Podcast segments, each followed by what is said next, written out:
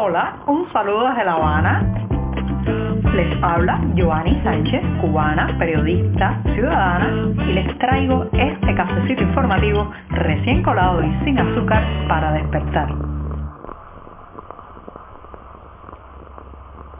Llegó el lunes, estoy reiniciando la semana informativa en este programa, en una jornada que además ha amanecido nublada con algo de lluvia y fresco aquí en la capital cubana, así que les comento que comenzaré hoy con los temas de este 25 de octubre de 2021 hablando justamente de la confrontación, el enfrentamiento entre cubanos y cubanos que está asusando el régimen en esta isla de cara a la manifestación popular del próximo 15 de noviembre. Pero antes de decirles los titulares voy a pasar a servirme el cafecito informativo que como saben está acabadito de salir de la cafetera, recién colado, así que lo voy a dejar refrescar en la taza.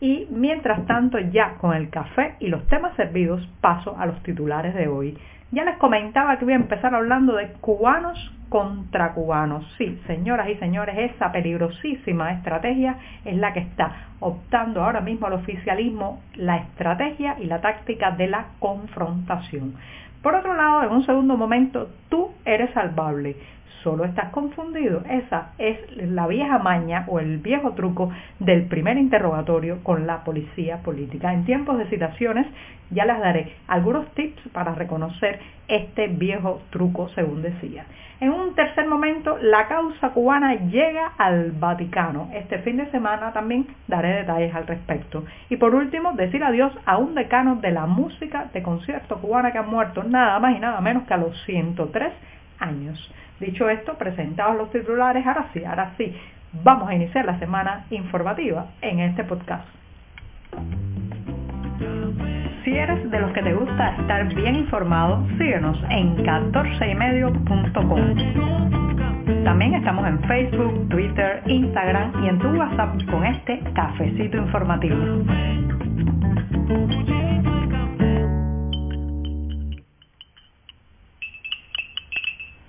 Termino de refrescar el café con la cucharita y ya, ya está listo para eh, disfrutar de este primer sorbito o buchito de café del día, que eso sí está amargo sin una gota de azúcar como me gusta a mí y siempre, siempre necesario.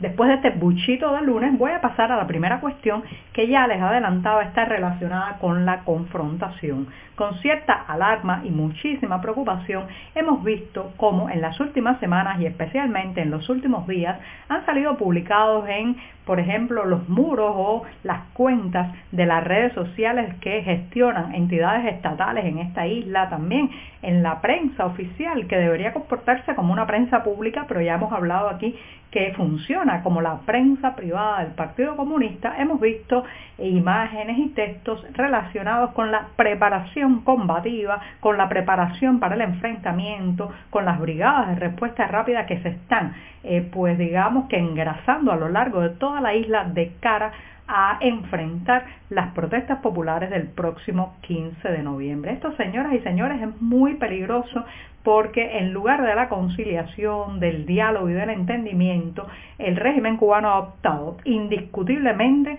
por enfrentar y aplastar las diferencias y las pluralidades en esta isla, esas mismas diferencias perdón, que se hicieron tan evidentes en las calles cubanas el pasado 11 de julio con las protestas populares al grito de libertad y pidiendo la dimisión del Ejecutivo en este país que pues saltaron no solamente a la palestra pública internacional, sino que hicieron saltar lo que ya muchos sabíamos y algunos pues especulábamos, y es que una buena parte de la población cubana no apoya al régimen en esta isla. Lo cierto es que eh, preparándose para algo similar o evitando que ocurra algo similar en la convocatoria del próximo 15 de noviembre, el régimen cubano ha echado a rodar la intolerancia, la intimidación y estos preparativos que dan mucho miedo en el sentido de que pueden estar encendiendo las llamas y el fuego de una confrontación civil de incalculables consecuencias. El propio gobernante Miguel Díaz Canel así lo aseguró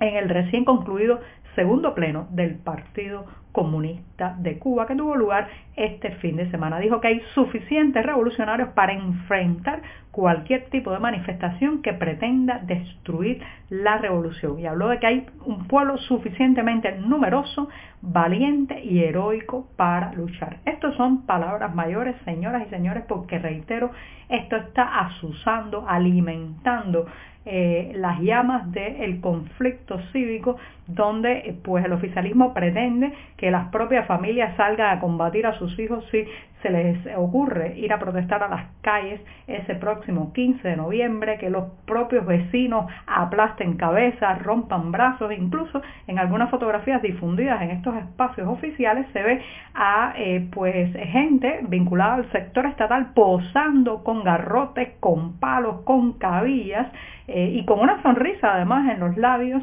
diciendo o tratando de decir un mensaje intimidatorio para evitar que la gente salga a las calles. Esto, reitero, es muy peligroso porque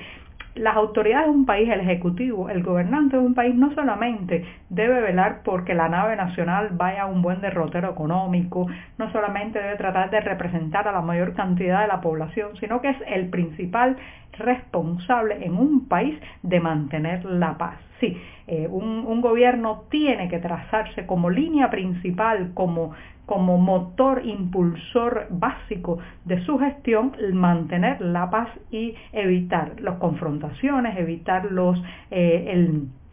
los daños que puedan hacerse los ciudadanos una vez asusados sus odios ideológicos y sus odios políticos. En lugar de eso, señoras y señores, lo que está haciendo Miguel Díaz Canel es todo lo contrario de lo recomendado, todo lo contrario de lo que debe hacer un estadista. Está reitero, engrasando la maquinaria represiva, mostrándonos los dientes ya los colmillos, evidentemente, y eh, preparando y de alguna manera haciéndole saber a una tropa paramilitar que tendrá impunidad para golpear a otros compatriotas. Esto, reitero, es muy peligroso en el momento que estamos viviendo en Cuba, es una gran irresponsabilidad y espero que tenga consecuencias legales en el futuro de este país y también en los organismos internacionales y en las cortes internacionales, porque un gobernante que está eh, dando la orden de combate y no solamente la orden de combate a sus tropas uniformadas o a su policía política, está dando la orden de combate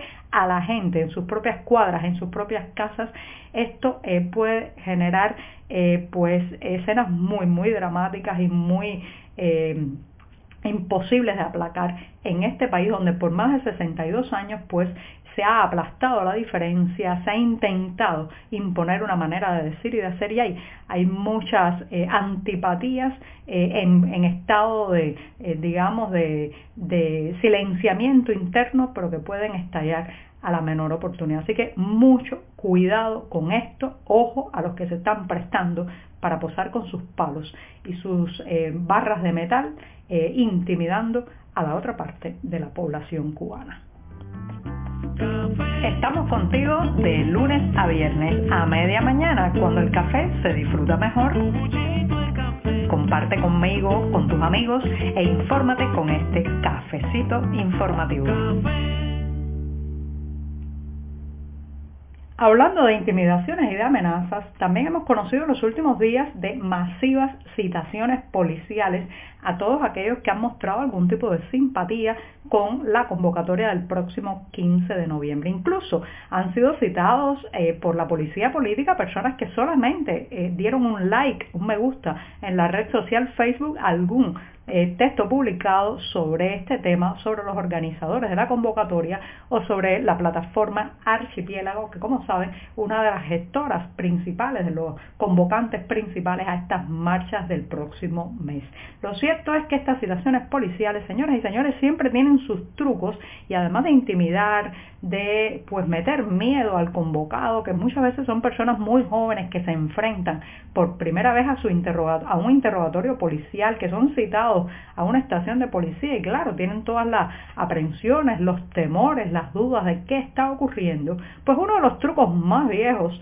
en este tipo de interrogatorio que se hacen llamar de manera eufemística entrevistas es hacerle creer al citado que es salvable, que es una buena persona, que lo que está es confundido, que siempre hay una una alguien cerca, otra persona cerca, que es el que eh, de alguna manera lo ha influido negativamente, que es el que de alguna manera pues lo ha hecho obrar mal, que lo ha hecho ir por el mal camino de la crítica y de la disidencia, pero que eh, en sí todavía tiene posibilidad de redimirse, de reincorporarse a lo que podemos llamar oficialmente el buen camino de la aceptación, de la mordaza, del aplaudir y del silencio. Esto, señoras y señores, es un truco, reitero, muy viejo. Esto es una táctica del librito, del librito eh, del policía bueno, ese mismo librito donde está el policía bueno y el policía malo, está hacerle creer al entrevistado que es salvable, que solo está confundido, que son otros los que lo han hecho obrar mal. No se crean nada de esto. Aunque usted le digan algo así, usted está inscrito en la lista de los enemigos para este régimen.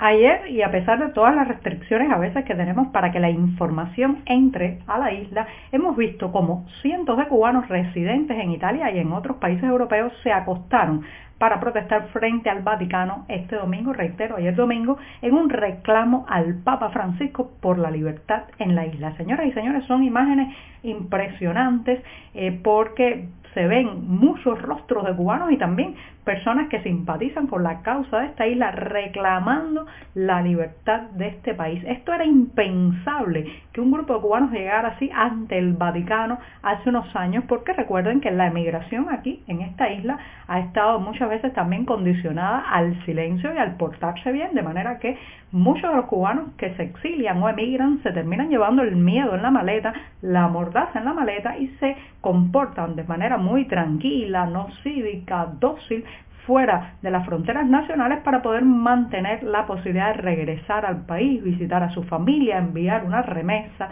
Y lo cierto es que este miedo, este temor a la represalia se ha ido perdiendo y lo hemos visto este domingo con todos los cubanos y los simpatizantes de la causa cubana que se reunieron alrededor del Vaticano Y me voy diciéndole adiós a un maestro, sí, pianista, compositor y pedagogo cubano, Alfredo Díez Nieto, considerado por muchos como el decano de los autores de música de concierto en esta isla, que falleció el pasado domingo a la edad nada más y nada menos que de 103 años. Así que maestro, que la eternidad sea pura sonoridad para usted. Por hoy es todo. Te espero mañana a la misma hora. Síguenos en 14medio.com. También estamos en Facebook, Twitter, Instagram y en tu WhatsApp. No olvides, claro está, compartir nuestro cafecito informativo con tus amigos.